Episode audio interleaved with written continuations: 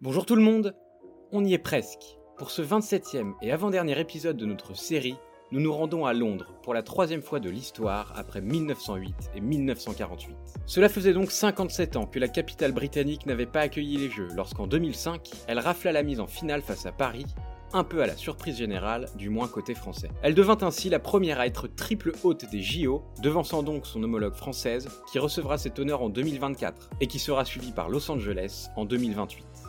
La cérémonie d'ouverture fut une nouvelle fois fort réussie, avec notamment l'apparition de Mr Bean et l'arrivée de la reine dans le stade en hélicoptère puis saut en parapente directement sur la pelouse, accompagné de Daniel Craig et qui est James Bond. Bon évidemment, c'était une blague faite par le comité d'organisation, mais c'était assez réussi et assez marrant. Une fois lancés, ces jeux ont mis à l'honneur tout un tas d'athlètes, comme de coutume, et notamment trois stars planétaires, plus un petit Frenchie, qui ont rythmé toute la quinzaine. Je vous présente ça tout de suite, c'est parti je proclame l'ouverture des Jeux Olympiques. Allez, les pauvres sont lâchés, la finale avec l'équipe de France. 958, record du monde The gold medalist and Olympic champion. Et là, c'est un rêve qui se réalise, c'était juste un rêve. This has been her destiny all along. Le sport, c'est bien. Durant cette édition londonienne, le moins que l'on puisse dire, c'est qu'on en aura vu des exploits, et notamment réalisés par des stars mondiales. La première d'entre elles, c'est Michael Phelps. Le nageur américain détient tous les records en matière de médailles et de titres aux Jeux Olympiques. Mouillez-vous la nuque avant de plonger avec lui parce que ses performances donnent le vertige. Il démarra la natation à l'âge de 7 ans, notamment pour traiter un problème d'hyperactivité.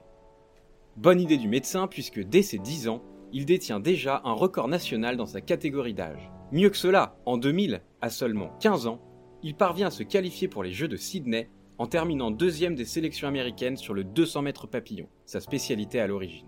Je dis bien à l'origine, car au fil des années, toutes les courses ou presque vont devenir sa spécialité. Classé à une honorable cinquième place lors de la première finale olympique de sa carrière, il commence alors à se faire un nom, et tout le monde voit en lui un futur crack. Son envergure impressionnante et ses pieds pointure 47 expliquent en partie l'émulation autour du jeune Phelps et celle-ci n'est pas prête de redescendre. Quelques mois après les Jeux de Sydney, il devient le plus jeune recordman du monde de l'histoire de la natation sur 200 mètres papillon et commence à enchaîner les titres mondiaux. À l'orée des Jeux d'Athènes, en 2004, il a un objectif bien précis en tête. Battre le légendaire record de Mark Spitz et ses 7 médailles d'or remportées à Munich en 1972 dont je vous ai déjà parlé. Malheureusement, il est battu sur le 200 mètres nage libre par deux autres requins des bassins, Jan Thorpe et Peter Van den Band. Au final, il terminera quand même ses jeux avec 6 médailles d'or, dont 4 en individuel et 2 en bronze. Impressionnant, allez-vous me dire. Encore plus lorsque l'on sait qu'il n'est alors âgé que de 19 ans. Et sans surprise, 4 ans plus tard à Pékin, c'est un nouveau tsunami que va déclencher Phelps dans un cube d'eau sous le charme de ses performances. Aligné sur 8 épreuves, il est à peu près certain d'en remporter 6, tant sa domination est immense. Les deux qui le font douter sont le 4 x 100 mètres nage libre et le 100 mètres papillon. La première de ces deux épreuves pièges arrive dès le deuxième jour des compétitions. Le relais américain, lancé par Phelps, suivi par Weber Gale, Jones et Jason Lezac, doit faire face notamment au quatuor français Levaux, Bousquet, Gillot et Alain Bernard, la référence sur la distance depuis plus d'un an. Après trois relayeurs, les tricolores semblent avoir fait le plus dur en lançant Alain Bernard devant Jason Lezac s'affole pas, qu'il vire bien. Je ne vois pas aujourd'hui comment les Français ne pourraient pas être champions olympiques du 4 x 100 mètres nage libre. 50 mètres, les plus beaux 50 mètres peut-être de la natation française. La France qui est en tête, mais attention, Jason Lézac qui prend la vague et qui sert. À 25 mètres de la touche finale, ils sont toujours devant. Mais Lézac s'accroche et reste dans la vague du français. La suite est rentrée dans la légende. Il reste 25 mètres, 25 mètres, Alain Bernard qui doit accélérer maintenant. Alain Bernard ou Jason Lézac, 15 mètres, Alain Bernard qui va offrir aux quatre mousquetaires français le troisième titre olympique de l'année française. Alain Bernard ou Jason Lézac. Et à l'arrivée, la victoire pour les États-Unis.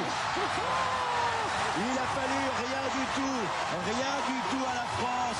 Jason Lézac, opposé au meilleur sprinter du monde, a réalisé l'impensable en le dépassant à 5 mètres de l'arrivée et en touchant le mur 6 centièmes avant Alain Bernard. Le record de Phelps est toujours en marche. Et suite à ce deuxième titre, il continue d'enchaîner les performances, avec 6 titres olympiques, assortis de 6 records du monde, jusqu'à la finale du 100 mètres papillon, où le Serbe Kavic semble être le dernier homme capable de le priver de son grand chelem doré. D'autant que la fatigue commence logiquement à se faire sentir. Et d'ailleurs, le départ de Phelps est mauvais, et au moment de virer aux 50 mètres, il ne réussit pas sa coulée habituelle, si caractéristique.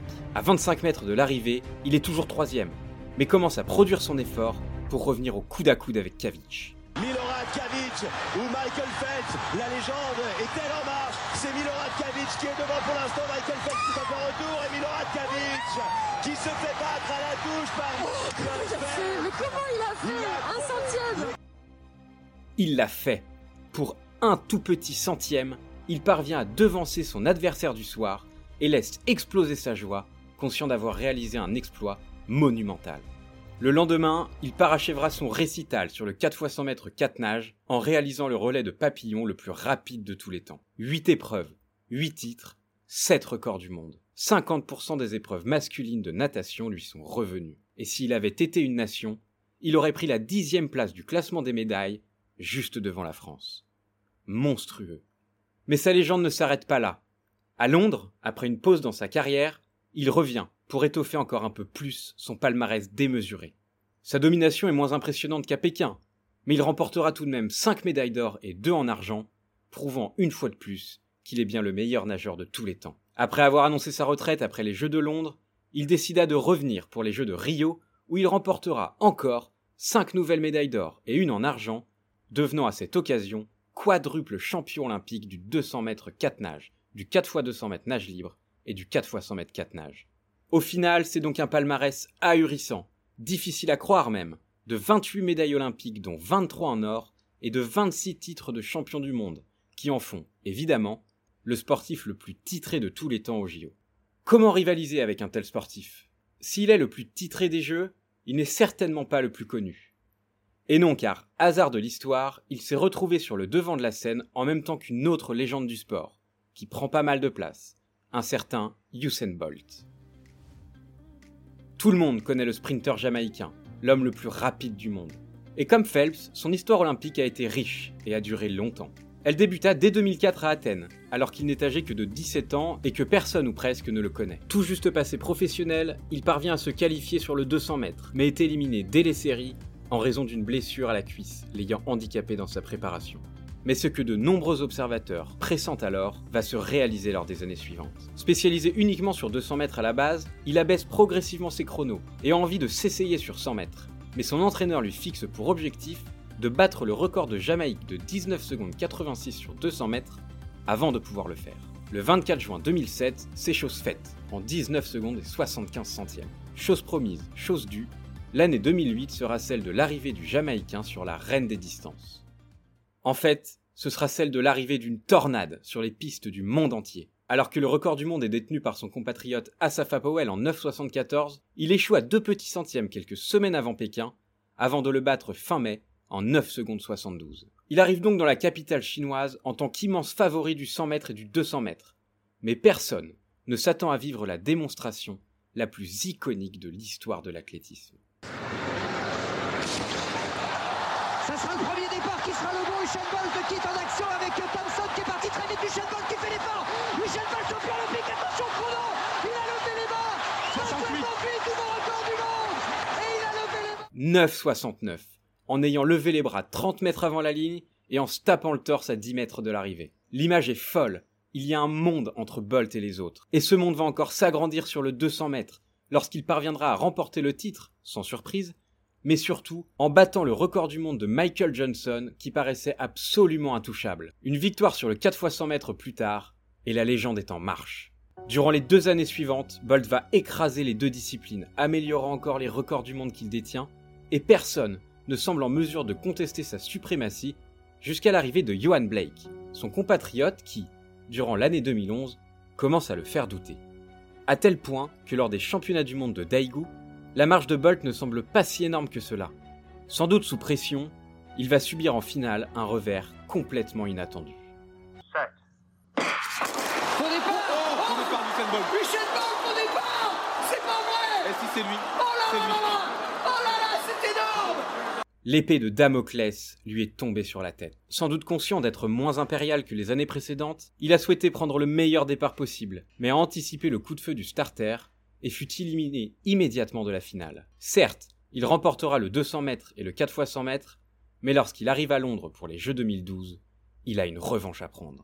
Qualifié sans souci pour la finale du 100 mètres, il doit de nouveau faire face à Johan Blake, mais aussi au repenti Justin Gatlin, revenu au top de sa forme. Il le sait, il n'a pas le droit à l'erreur pour rentrer dans la légende. Et comme souvent, il n'en commettra pas.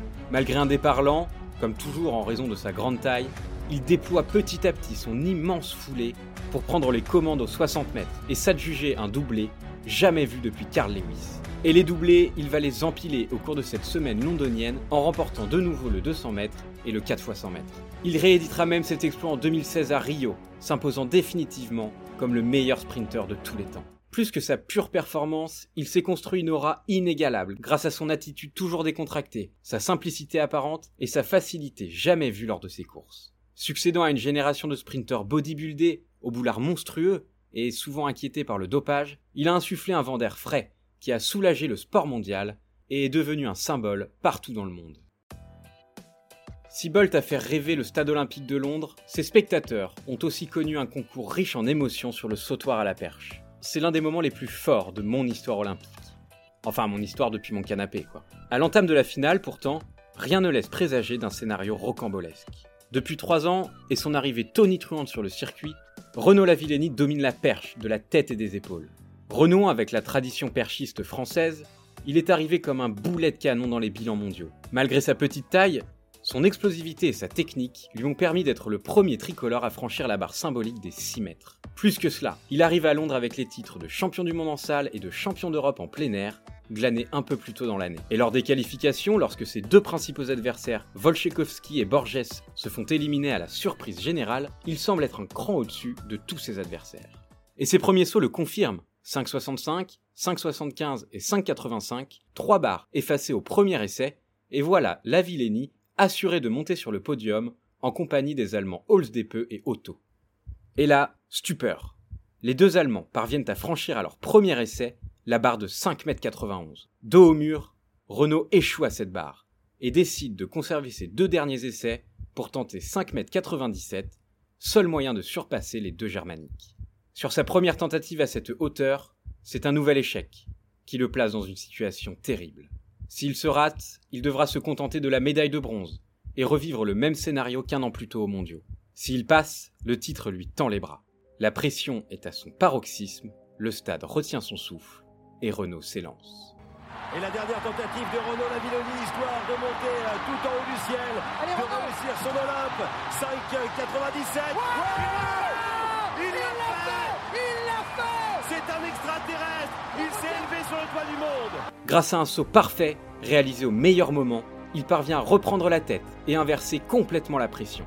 Les deux Allemands ne parviendront d'ailleurs pas à franchir cette barre et ne pourront qu'encadrer le perchiste clermontois sur le podium où, submergé par l'émotion de ce concours dantesque, il fondra en larmes pendant la Marseillaise.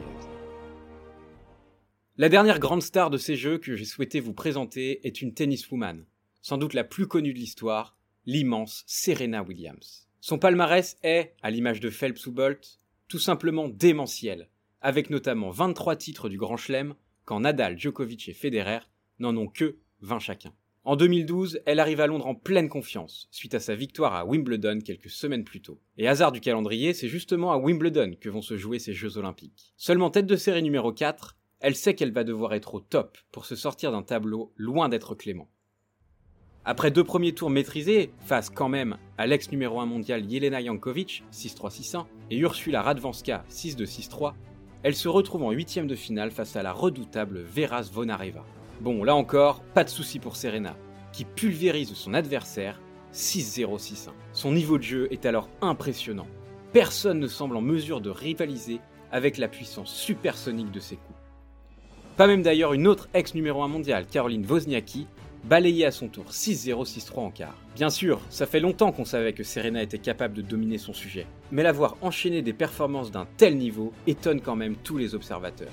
Et lorsqu'en demi-finale, la numéro 1 mondiale Azarenka, vaincue en demi-finale par Serena à Wimbledon au terme d'une lutte acharnée, encaisse un cinglant 6-1-6-2, on se dit qu'on est peut-être en train d'assister à la plus grande démonstration de l'histoire du tennis depuis Suzanne Lenglen en 1920. Ce sentiment sera d'ailleurs confirmé en finale, lorsque Maria Sharapova, l'une des plus grandes rivales de Serena, se fera humilier 6-1-6-0 en à peine 40 minutes de jeu. Le succès de Serena est total, puisqu'elle remporta également la médaille d'or en double avec sa sœur Vénus, sans n'avoir perdu là non plus le moindre set.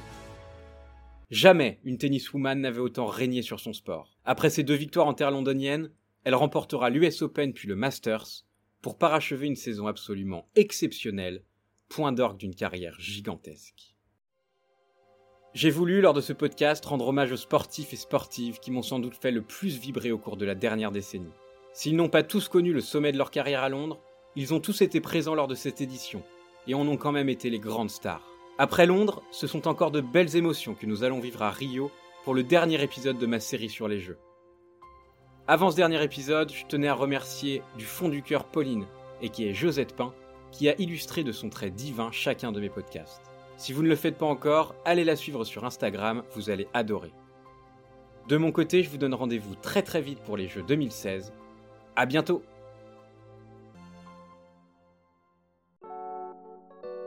Vous avez aimé?